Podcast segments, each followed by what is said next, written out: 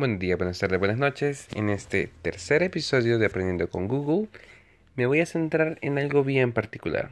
Y para algunos podría ser como mucho menos de lo que les había presentado en los otros episodios, pero creo que es un tema vigente e importante y que de igual manera pues puede servir para ir desarrollando competencias digitales e incluso antes que en los alumnos en nosotros mismos. Así que con eso vamos a comenzar.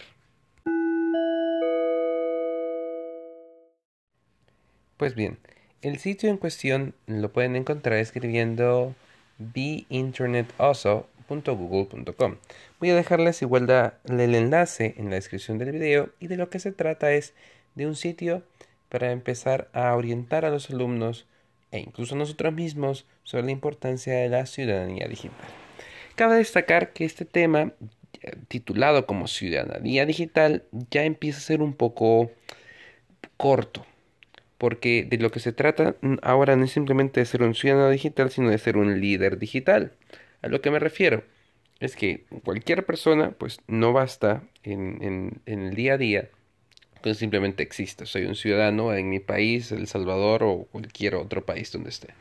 Sino realmente qué hago, qué acciones realizo, cómo me convierto en un agente de cambio. Y en ese sentido, lo que Google realizó a través de un juego, y eso es quizá la parte que los niños pueden apreciar muchísimo, es cómo tomar ah, y hacer conciencia sobre el cuidado que debo tener con las cosas que comparto, sobre mantenerme alerta de Internet y no caer en trampas, sobre cómo dice el título, protege tus secretos, pero realmente lo que se trata de contraseñas. Y finalmente, pues la parte de ser amable y de preguntar si no tiene dudas. Cada uno de esos son mundos muy coloridos, con mecánicas de juego, digamos, tradicionales, pero que los niños pueden encontrar interesantes.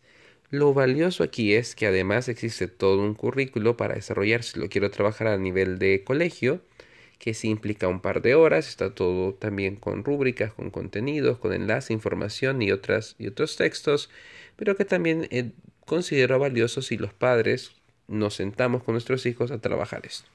Incluso a mí eh, me ayudó para reforzar un par de ideas y cosas a veces nos quejamos mucho de, ay, ¿por qué los sitios cambian de contraseña? ¿Por qué ahora me piden mayúsculas, números y símbolos? Ay, qué lata esto, ¿por qué no es lo mismo?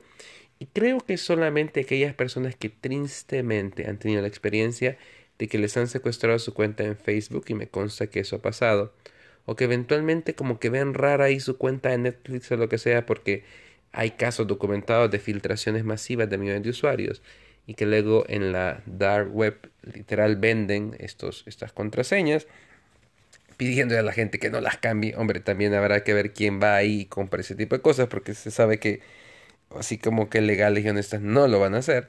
Pero nosotros, ¿cómo nos cuidamos? Así como cuidamos nuestra identidad, nuestro buen nombre, el Internet supone el también ser consciente de nuevas dinámicas y nuevas cosas.